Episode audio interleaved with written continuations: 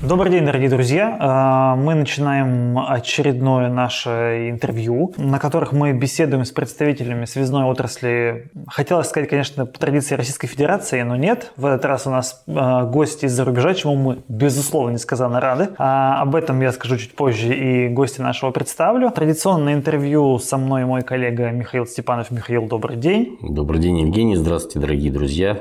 Здравствуйте, Иван. Да, и Михаил уже плавно перешел к представлению нашего гостя. А, сегодня на ваши и наши вопросы будет отвечать Иван Сергиенко. Это технический директор компании «Балтиком», представитель э, города Рига и, собственно говоря, страны под названием Латвия. И так как э, Михаил у нас является уроженцем замечательного, солнечного, теплейшего э, Санкт-Петербурга, северной столицы, а, как известно, из верхних этажей э, высотных домов северной столицы Латвию все видно практически как на ладони, что называется. Поэтому, Михаил Борисович, вам, пожалуйста, слово давайте. Иван, расскажите, как вообще, когда появились первые волоконные сети вообще в Латвии? Ну, мне кажется, что где-то в районе 2007-2008 года началось массовое строительство. То есть, скажем так, провайдеры открыли для себя не медную, не медную вселенную, а оптическую вселенную. Соответственно, конечно же, это сразу дало взрывной рост, потому что можно было покрыть большие расстояния, соединить в э, большие районы спальные, то есть структура сети совсем поменялась. От, от каких-то там радиолинков мы переходим в такие магистральные сети. И, соответственно, думаю, что да, 2007-2008. В 2009 году у нас, если знаете, есть такой провайдер Лателеком. Это государственный, ну, наверное, аналог Ростелекома, да, в каком-то смысле. Мне кажется, в 2009 он включился в гонку и начал активно строить пон-сети в Латвии, сначала в крупных городах, потом в городах поменьше. Ну, где-то так, можно сказать, отправная точка где-то 2007-2009. Это массовое внедрение оптических линий на латвийском рынке. Магистральные линии не было ли построено раньше? Вот не массово, скажем, какие-то магистральные сети оптические. Какие были первые? В каком году? Ну, это все было, наверное, все-таки у Лателекома. И, ну, то есть частным компаниям это так не под uh-huh. силу. Вот было. Uh-huh. Ну, такой бум был. Ну, соответственно, есть еще операторы, ну, GSM, у них тоже достаточно большая инфраструктура оптическая. Вот. И мне кажется, что они, может быть, чуть-чуть раньше начали. Ну, давайте, может быть, вы перечислите, сколько операторов э, и какие такие центральные операторы, главные операторы в Латвии? Если мы говорим про кабельных операторов, которые подают это, то, ну, наверное, их три. Это ТЭТ, Болтком и Балтиком. Вот. Ну, по размеру. Есть как бы более маленькие провайдеры, которые уже более локально, там, например, в каком-то городе крупном, да, то есть там был там. Но у нас тенденция идет такая, что у нас кристаллизация рынка происходит, то есть все провайдеры, ну, укрупняются, то есть э, приходят большие инвестиционные фонды, вот, и покупают, малышей всех, ну, купили там, не знаю, в десятых годах там всех маленьких провайдеров практически там, ну, скупили, то есть у нас э, компания Болтком достаточно много компаний скупила. Вот, то есть там охота была за этих маленьких провайдеров. И там, ну, по Риге буквально, там, не знаю, в прошлом году, мне кажется, тоже провайдер тысяч, наверное, на, на 10, на 15 тоже как бы последний, кто продался, можно сказать так. Ну, вот. То есть такое у нас сейчас, да, укрупняется рынок, и, соответственно, правила становятся понятные, там уже более все аккуратно работают, вот, с договорами, с домоуправляющими и так далее, да, то есть уже нету каких-то таких, каких-то странных детских войн, знаете, ну, я не знаю, мне кажется, в России примерно то же самое, по крайней мере, там, с коллегами, с которыми я общался, что и резали провода, и все такое, вот, вот этого уже давно нету, все все понимают, если где-то какой-то мастер ошибся, просто на уровне там личных отношений, привет, привет, там вот такой-то мастер так-то сделал, вот, научить его хорошо работать. А конкретно у компании Балтиком э, какое количество сотрудников работающих? Ну, это опять же для понимания крупности. Она большая и небольшая компания, для всех разные понятия, да, вот в численности? Ну, да, для Латвии это большая компания, у нас где-то 200, мне кажется, может, больше чуть сотрудников. А клиентская база приблизительно? Абонентская. Абонентская, да. Угу. Абонентская база, так, ну, уникальных клиентов, наверное, там больше 70 тысяч. То есть по России по российским меркам мы совсем небольшой провайдер. Но в Латвии мы топ-3. А это, эм, чтобы опять же для понимания, клиенты это в основном частные лица, соответственно, это многоквартирные жилые дома и частный сектор? Да, ага. это домохозяйство. У нас есть B2B сектор, но основ, основная наша деятельность это, конечно, частное домохозяйство, многоквартирные. И домах. вы сказали еще про пон-сети. Э, в каком году их начали строить в Латвии? Девятый. Девятый. В России, в России Это первые вот, ну... понт-сети строили в Санкт-Петербурге как раз в 2008 году, потом угу. уже все остальные города. Ну, у вас прикольно, у вас денег много. Ну, я думаю, что к этому вопросу мы еще вернемся чуть позже, к вопросу рынка. У меня традиционный вопрос. Э, и нам интересно, как в России происходит, мы примерно знаем, в части подбора персонала, новых строек, э, адаптация этого персонала, какие требования к нему предъявляются. Если так, честно, когда я слушаю россиян, я просто обливаю завистью. Потому что вот просто настолько кардинальная ситуация угу. другая. Потому что, знаете, эту расхожую шутку, что когда последний латвиец уезжает э, на заработки в Европу, он выключает свет в аэропорту, да? Ну вот такая шутка есть. С персоналом да. трудно. Его, ну, мало, и, соответственно, тут уже идет борьба за работника. Понимаете, если вы видите, что человек нормальный, там, не знаю, держит uh-huh. дрель, это хорошо. Его можно научить, ему можно вложить знания, научить разговаривать с клиентами, рассказать, какие услуги, что такое вообще в принципе интернет, лишь бы человек работал. Вот. То есть у нас ну, дичайший дефицит кадров. Стареет население, у нас как бы... Нам тяжело. То есть, когда я слушаю, там, да вообще не вопрос, там, сейчас дам объявление, там, 50 придут, вот представьте, мы даем объявление, там, э, большое собеседование, не приходит никто, заявок нет. Вот это понятно, что там сезон, хорошая погода, еще что-то. Ну, такое тоже бывает. Вот. Поэтому мое личное, наверное, мнение, для того, чтобы к тебе при, приходили люди, у тебя должен быть хороший имидж. Твои сотрудники должны быть довольны в твоей компании. Вот, они должны гордиться, что ты здесь работаешь. Конечно, мы там уделяем очень внимание там, и образованию, и зарплаты всегда в рынке. Соответственно, это такие вещи, которые, да, нужно за этим следить. Ну и, конечно, там следить, чтобы атмосфера была в коллективе очень хорошая. Ну, по крайней мере, я лично своих руководителей очень важно, обращаю на это внимание. У меня сразу, сразу два вопроса возникло. Первый, да. а, есть ли система профильного связного образования в Латвии? Если да, то как она устроена? Условно говоря, учат ли на связистов? С этого давайте начнем. Ну да, есть программы в универах, есть программы, есть э, компьютерные сети Честно говоря, вот, э, ну, были компьютерные техники, там больше, наверное, такая более широкая вещь, да, вот, приходят ребята. Ну, в принципе, хоро- с хорошими знаниями, конечно, с универа приходят люди с техническими э, знаниями. Это там Рижский РТУ, там ЛУ угу. и так далее. А, а среднее техническое образование какое-то там, которое учило бы кабельщиков, спайщиков, монтажников, такого нету? Есть, есть, ну, там мне кажется, ну, хороших таких э, два, наверное, будет колледжа, которые выпускают нормальных ребят. Вот, опять же, да, они приходят на практику, и это тоже так э, один из способов получить вот людей, кто, ну, это очень тяжело из большой вот массы людей, э, ну как, вот нужно же выбрать тех, кто, ну, кому это интересно по-настоящему. Понимаете, вот, типа, а вот как это работает? А вот как вот, типа, там, вот, когда техник, э, там, не знаю, на подключениях задает такой вопрос, это значит, что, да, скорее всего, он хочет быть генералом, соответственно, и админом ему быть, и, и инженером ему быть, и в итоге там разбираться в динамической маршрутизации, в ACL и прочим, прочим, прочим таким вещам сложно. Вот. Ну, такие люди редкость редкость. За них надо цепляться, мы цепляемся за них и не отпускаем. Есть ли какое-то законодательное требование к связистам? Условно говоря, линии связи может монтировать только человек с таким-то удостоверением или с таким-то сертификатом? Да, у нас есть сертификации всякие, там работа на высоте, там работа под напряжением. Да, эти вещи надо сдавать. У нас есть э, курсы, специальные, специализированные учебные центры, где эти вещи мы проходим, да, конечно.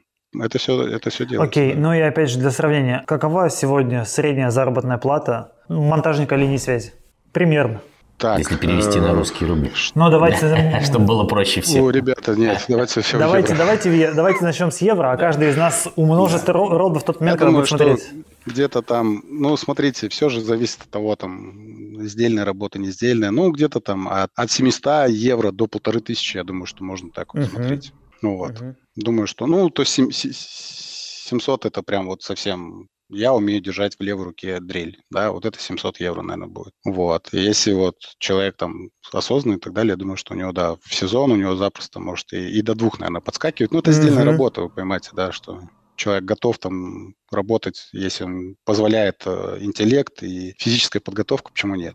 А сколько при этом средняя заработная плата по стране, чтобы опять же понимать? Так, ну, наверное, сложно сказать. Я, честно говоря, у меня у меня окружение айтишное, mm. я, у меня очень Ну, давайте по-другому. А сколько клиенты платят за услуги э, интернета, телевидения? Да. Да? Касательно, э, касательно услуг. Э, смотрите, у нас очень жесткая конкуренция. Прям она вот, это вот классический вариант, когда вот, вот, вот а, учебник по экономике открываешь и говоришь, вот конкуренция, всему, всему голова и так далее. Вот у нас создалась в Латвии такая ситуация, что у нас конкуренция вот она действительно делает провайдеров лучше. Вот, поэтому и в ценовом, э, в ценовом э, сегменте тоже. Ну, я думаю, что сейчас там комплектом, мне, кажется, где-то там в районе там 15, наверное, 17 евро. В месяц. Будет. Вот это... Угу. Комплектом да. имеете в виду вот, ну, телевидение и интернет? Да, да, да. Даже, ну, надо смотреть, там сейчас, мне кажется, Сейчас у нас там электричество сейчас вырастает в цене. Я думаю, что это повлияет на цены, потому что оно ну, выросло в два раза. И как бы я думаю, что тут будут изменения и, и в, вообще в, в отрасли везде. Потому что электричество это угу. очень, очень а дорогой ресурс. Стационарная телефония осталась в Латвии? Или перешли все на мобильную? Э, она есть. Ну, смотрите, она есть. Э, она есть, конечно же, в B2B секторе.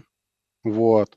Есть, э, скажем так, бабушка Валя и бабушка Маша, которые всегда хотят снять трубочку и там, не знаю, три часа поговорить.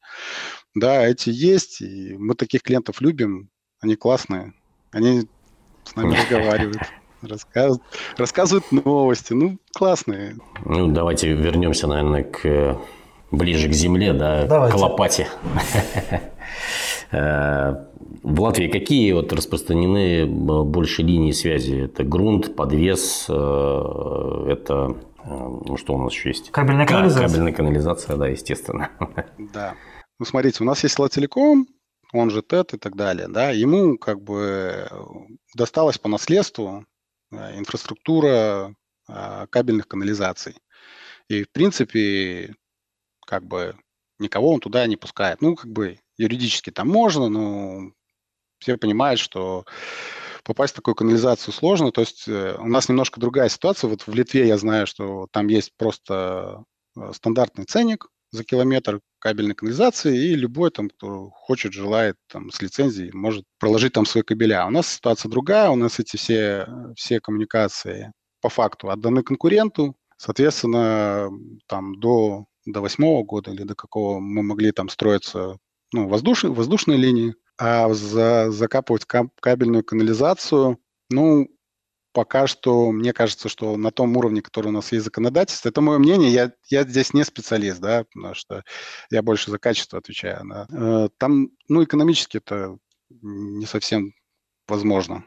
То есть для того, чтобы взять, снять топографию, там, не знаю, какого-то спального района, ты потратишь какие-то сотни тысяч там евро, и где там, ну, при, при 15-евровом э, среднем чеке, как бы, как можно эти деньги отбить. Вот. Если бы там, ну, было бы классно, если бы какое-то вот, э, может быть, какое-то положение было разработано там, чтобы можно было вот действительно, я, я, я слышал, в России есть типа как чистое uh-huh. небо или что-то такое. Вот, вот это было прикольно, по крайней мере, мы там с коллегами, когда общались, то есть там буквально там людям просто везде давали зеленый свет, согласовали, и это было, конечно, круто.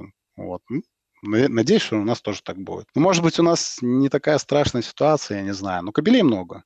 Кабелей много, воздушек много. И было бы хорошо, чтобы было их меньше, а если бы еще как-то можно было это всем скопом, не знаю, там при помощи государства это все спрятать, я двумя руками за. Я за красивый город. Но на сегодняшний день ваша компания в основном как строит? Все-таки воздухом или, или а, грунтом? Ну, на данный, на данный момент э, можно сказать, что мы все построили. То есть вещи, которые, ну, то есть э, какие-то там старые, ну, просто если у нас где-то были проекты старые, да, то есть мы, может быть, можем что-то заменить и так далее, да. Если нам куда-то что-то новенькое надо протянуть и так далее, надо копаться, ну, как правило, это магистрали большие, мы их закапываем, да. У нас достаточно не, не маленькая инфраструктура подземная тоже уже сделана. Вот. Но это связано с больше с надежностью сети, чтобы можно было там из одного спального района там двумя маршрутами уйти в другие спальные районы, и чтобы все было хорошо. А если мы говорим про магистральные линии, допустим, там из Риги в Даугавпилс, например? Ну, такие вещи по только ну, компаниям с, гос- с Я понимаю, но каким образом они строятся? У нас есть латвийская железная так. дорога, у нас есть э, ЛВРТЦ, у нас есть ТЭТ. Вот. Ну, вот это будут цены нормальные там, они как прямой конкурент э, будут нормальные цены ставить, а все остальные, вот, например, ЛРТЦ и Латвийская железная дорога, очень хорошие цены, приемлемые, рыночные, и, соответственно, всегда там конструктивный диалог есть, и, ну, понимание, ну, там снимаю шляпу, просто там всегда можно с ними конструктивно поговорить. То есть у компании Балтиком нет своих магистральных сетей, то есть вы арендуете, по сути, волокно, да, получается? А, нет, ну, смотрите, то есть у нас есть э, магистрали, там, небольшие, там, не знаю, на 5 километров, на 7. Ну, так, чтобы там на, на 25 километров, да, таких магистралей мы не строили пока. Я, я говорю, это обусловлено тем, что это не совсем экономически выгодно. Ну, а тоже, а, а что дальше? То есть вы говорите, что там основные сети свои вы построили. А как, какой задел на дальнейшее развитие? Дальше изучаем. Ну, мы хотим расти, угу. понятно, но пока, то есть сказать так, ну, есть, есть, э, есть, ну, если есть где-то возможность купить какой-то старый проект, так. то это как бы хороший, хороший выход из сложившейся ситуации. Вот, потому что воздушки, они как бы запрещены. Соответственно, остальное копать, ну вот нужно как-то найти возможность э, это сделать экономически выгодным. Пока что как-то, ну, по крайней мере, я вот такое очевидного решения здесь пока не, не нашел. А в Латвии используются какие-то такие ну, скажем, нельзя сказать, что это новые технологии, да, это технологии в Европе уже много лет, даже уже не один десяток лет используются, это как такие, например, как пневмопрокладка, есть ли в Латвии ну, такие? Да, тоже об этом хотел спросить. Угу. Прокладка. Пневмо что? Это когда в трубу да. под давлением задувают да. волокна? Мне кажется, у нас пару компаний такое могут сделать.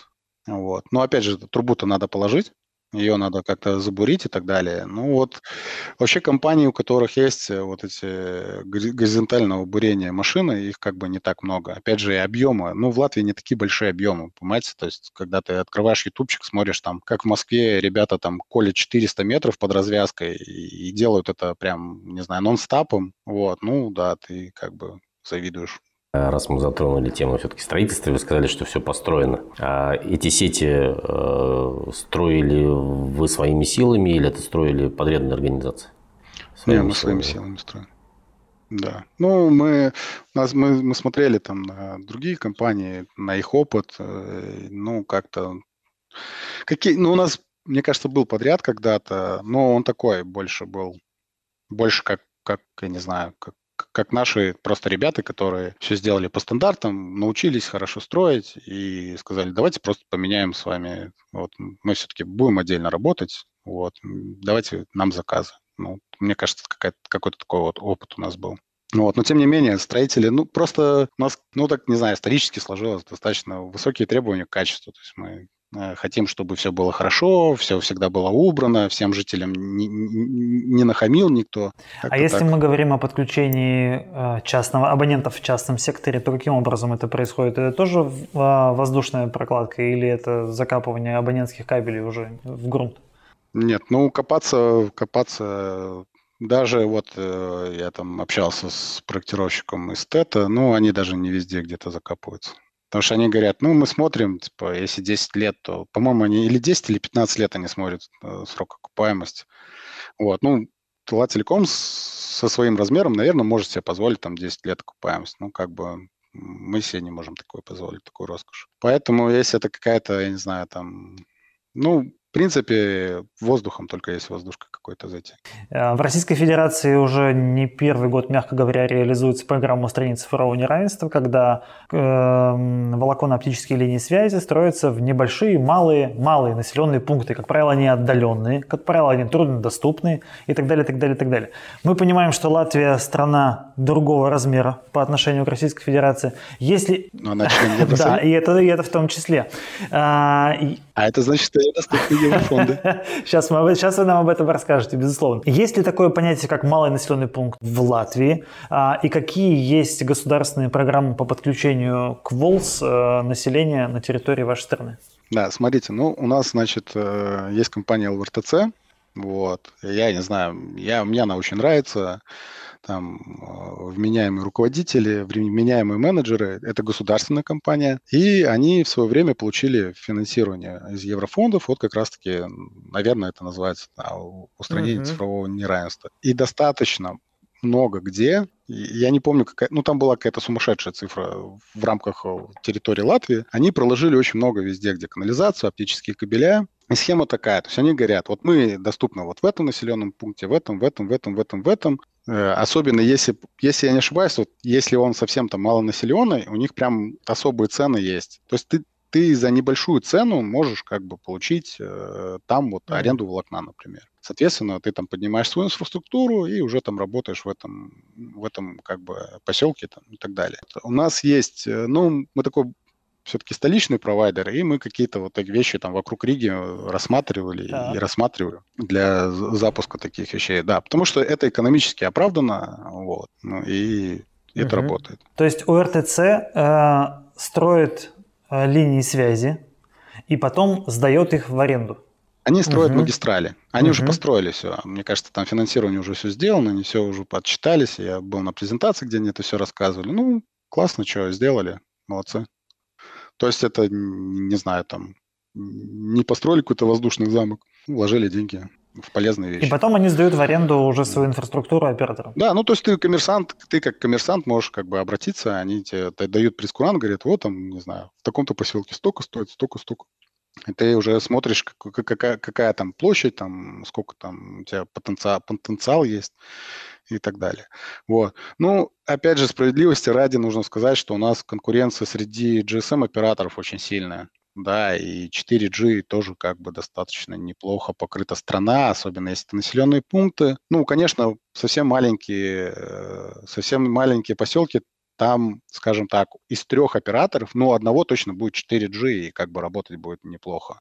Что меня, например, поразило, когда я был в России, вот, мне довелось там ехать из Уфы небольшой городок. Вот. Я отъехал, мне кажется, километров на 5.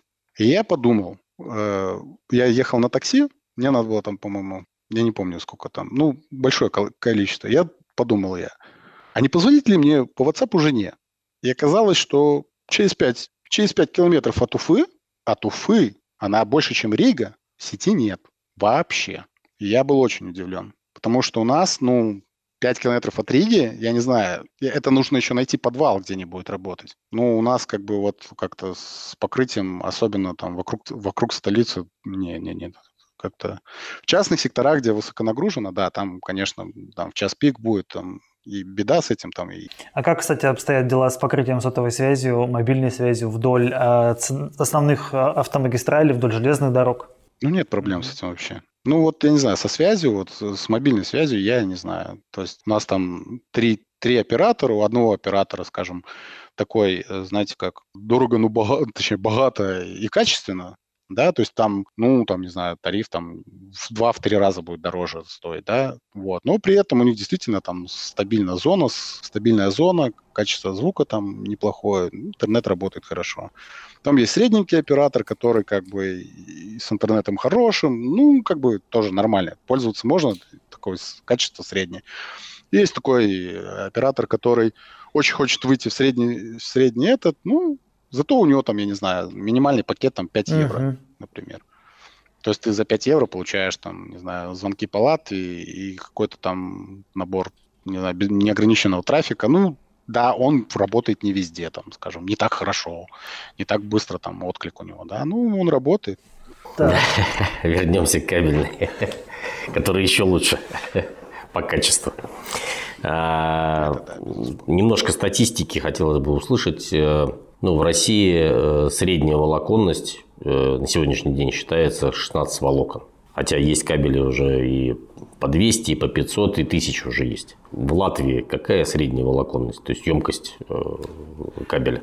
Я даже как-то не задумывался. Бы. Ну, давайте на примере вашей компании посмотрим. Если речь идет про новое строительство, то какие в основном кабели вы используете? Ну, смотрите, если, если какое-то перспективное направление, вот, ну, даже не знаю, ну, 48 это минимум.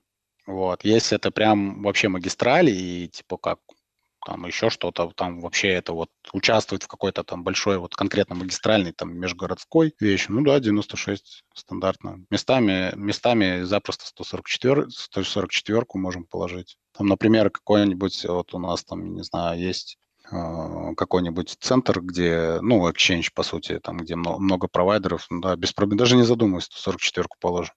Вот. Либо положим 96, но при условии, что в трубе останется место еще на одну 96.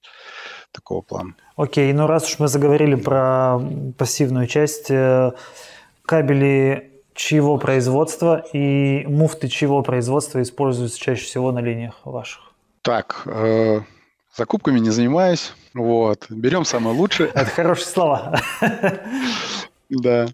Я, честно, в этом не буду такого ничего говорить. Я знаю, что у нас там ребята за этим смотрят.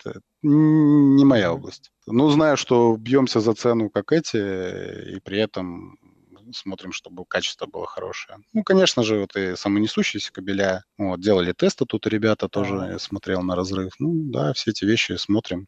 А есть понимание хотя бы по территориальной принадлежности производителя? То есть это европейские производители, не знаю, восточноевропейские или это китайские производители? Я знаю, если честно, я знаю, что мы беспринципны а. в этом вопросе. Вот, э, лишь бы было качество и цена. Угу.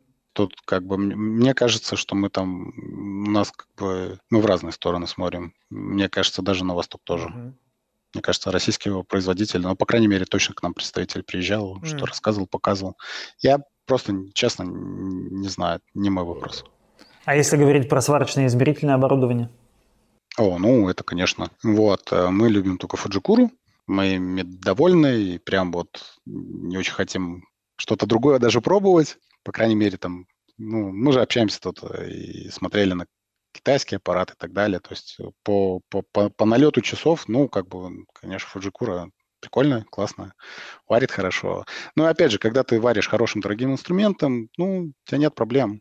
То есть вот когда ты, ну, вот, когда там встречаешься с людьми, которые обслуживают оптические сети, ты понимаешь, что у тебя таких даже проблем нет, как, как люди там бегают, что-то делают, ищут и так далее. Ну, как-то Хорошо, так, какую измерительную технику, раз мы уже заговорили, вы любите? Вот, э, значит, э, смотрите, вот у меня как раз сейчас одна из задач для техников выбрать э, рефлектометр, благодаря вашему ресурсу тоже там смотрю, обсматриваюсь, думаю. Ну, прикольно, у вас классные ролики на самом деле. Сидим, думаем. Сейчас мы используем Якогаву, 72 кажется, и предыдущий Якогава у нас тоже. И, вот. Ну, нам нравится Якогава, конечно, потому что там первому рефлектометру, я не знаю, лет, наверное, 15. И он в строю, и мочит он, конечно, большой, там, и с маленьким китайским не сравнится, да, но тем не менее он еще поборется с китайцами, и если какая-то там беда, то можно его всегда взять. Соответственно, я знаю, что вот, например, TED использует VIV, активно их пользую. Тут как раз, не поверите, вот перед вашим интервью у меня была встреча с представителем. Соответственно, и вот э, все-таки, насмотревшись э, российских форумов, посмотрев в, в интервью с представителем Эксо, вот хочу пообщаться очень с нашим представителем Эксо и э, посмотреть все-таки, какие возможности у Эксфа. Еще поговорить немножко о пассивных э, компонентах. Муфты какого производителя? Тоже Европы, там, Россия, Какие муфты используются? Ну, мне кажется, что это не российские муфты все-таки. Мне кажется, что... Я, я, я вот, я говорю, я в этом не спец, но я, почему-то слышал название Хиллерман. Я вот не знаю, это вот я попал сейчас куда-то или нет. Я не слышал таких, честно. Может быть. В, России, в России может быть, ну... какое-то время использовались бельгийские муфты, очень были популярны, а сейчас в основном это, да, это связь строй деталь. Ну, мы смотрели тоже обучающие видео. Ну, прикольно. классно, да. Я вот не, не знаю, там э, человек, который за закупки занимается, там рассматривал, не, не рассматривал продукцию, ну, те вещи, которые ребята показывали в видеоматериалах, там, ну, на ошибках, еще что-то, какие-то кроссы, ну, прикольно, да. Понимаете, тут такая еще у нас, ну, мы ж маленькие.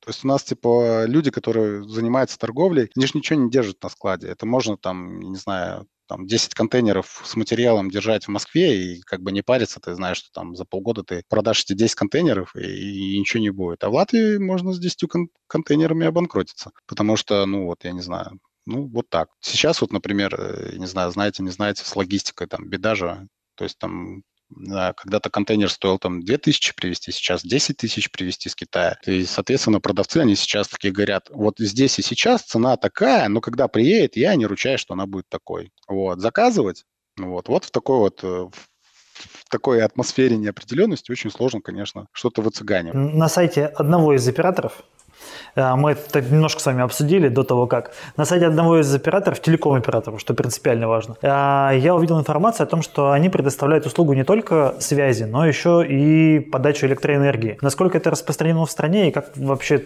что за феномен? У нас такого нет, поэтому... Да, ну я вам расскажу, как так. это работает. Э, в принципе, это как бы у нас это требование было Евро, Европы, это либерализация энергетического рынка. Если мы говорим про частное лицо или про, про B2B сектор. Сначала это был B2B, поэтому, я не знаю, мне кажется, я уже лет 10 этим занимаюсь. Смотрите, э, есть, по сути, три крупных игрока, четыре. То есть есть ну, пользователь, потребитель электроэнергии, есть продавец электроэнергии, то есть продавец вместе с тем, кто генерирует эту энергию. Да? Есть э, системный оператор, который отвечает как раз-таки за то, что вот э, за доставку этой, этого электричества до конечного пользователя. И есть э, этот транспортер электроэнергии, ну, высоковольтный, да, этот ЛЭП, вот, транзитер. Соответственно, э, функции контроля и учета электри- электричества, они лежат на вот этом системном операторе. То есть у нас это Saddle Stickles, так, так, компания называется, она государственная, у нее все ее тарифы э, регулируются э, правилами Кабинета министров. Соответственно, ты говоришь, что я хочу, там, не знаю, эстонского взять, э, эстонского, эстонского поставщика взять. Ну, без проблем заключаешь с ним договор на период, на объем электроэнергии. Вот. Вот этот системный оператор, он предоставляет данные этому эстонскому оператору о том, сколько вообще этот там клиент потребляет и так далее чтобы он имел представление, сколько там реальной энергии. Ну, все, он закупает это дело на бирже, вот, ставит свою маржу и продает это конечному пользователю. Соответственно, его цены, они э, регулировались регулятором, то есть он не мог с бухты-барахта поставить в два раза большую цену, да, вот, ему надо было это обосновывать, теперь этого нет, вот, поэтому цена может э, скакать прям, ну, прям в два раза. Сейчас у нас вот э, последние предложения, которые были, они прям в два раза. Вот. Это связано с газом, связано с квотами, которые, э, ну, СО2 квотами. Я, ну, я не знаю, в России есть такие вещи, нету, но у нас сейчас прям с этим прям прям, прям ждем инфляцию. Угу. А если вы размещаете свои оптические самонесущие кабели на опорах как раз э, электроэнергетических компаний, то с кем в этом случае вы согласовываете ту самую аренду, возможность размещения? Да, вот, вот такой халявы у нас нет. Так. Вот, я думаю, что это, с одной стороны, сильно тормозит развитие вот э, там того же Пона, все в поселках частного типа, да, ну, в частные, частные дома, которые... Вот, ну, потому что у нас запрещено. Точнее, у нас не запрещено, у нас просто это очень дорого. То есть там за один стоп ты нам порядка 15 евро плати, ну, как бы. Тебе зайти в поселок, э, сколько там столбов нужно, там 50, вот, 100, ну, вот 15 тысяч евро, где, где экономика. Вот, это минимум тебе нужно тысячу подключить абонентов для того, чтобы просто у тебя хотя бы какие-то цифры были. Ну, нереально. В России сейчас, Поэтому например, у энергетиков, ну, уже тоже несколько лет популярна технология грозотрос с волокном. Есть ли такой в Латвии? Прикольно. Классно. Я, я думаю, что если да, то у, у нас как бы вот, опять же, Латэнерго, компания, которая этим занимается, э, а, она предоставляет услуги опти- аренды оптических трасс. То есть они нас не пускают на свои опоры, а просто продают волокна. Ну, опять же, да, надо смотреть, в каких-то вещах это ну, выгодно, но в частный сектор, ну, там, то есть по, по опорам, которые вдоль идут, там, освещение или электричество у нас, как правило, все как раз-таки зарыто, поэтому у нас э, только по освещению, а там самоуправление очень косо всегда на эти вещи смотрит. У нас, ну, тоже это, я понимаю тоже власти, как, ну, вот особенно самоуправление, потому что, ну, все-таки, ну, это эстетический момент. Вот, когда кабель висит на опорах, ну, особенно если там четыре компании, например, это ужасно да, вот. Если поедете по нашим, там, не знаю, частным секторам, ну, все-таки там достаточно уютно, постриженный газончик, красиво, солнышко или дождь. Ну, красиво. И аккуратно, и прибрано.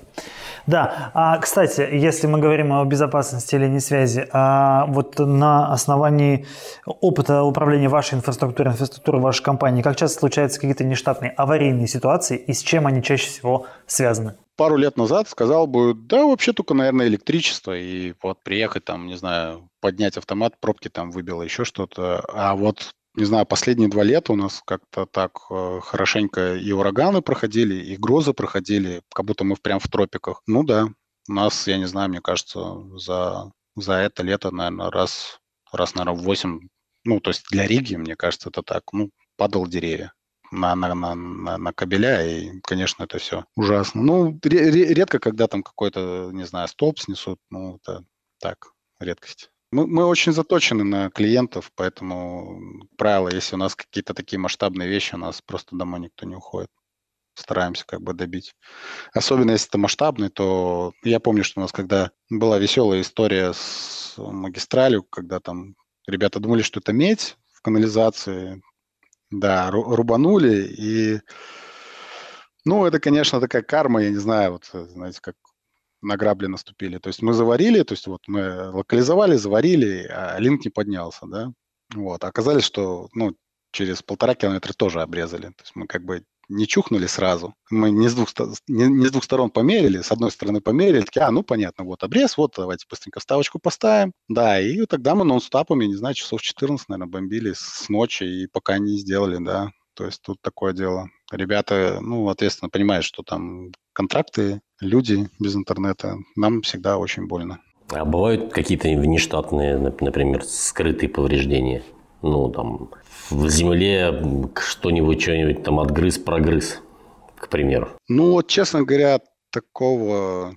У нас было из, така... из таких вот прям супер нештатных ситуаций, прикольных, это когда у нас был э, достаточно длинный радиолинк, вот, ну, там эти высокие частоты, это 22 гигагерца, если не ошибаюсь, линк стоял. И он стрелял через мусорный полигон. Вот. И была гроза, что-то там, что-то упало, начали менять, и как-то сигнал не восстанавливается. Не можем поймать никак.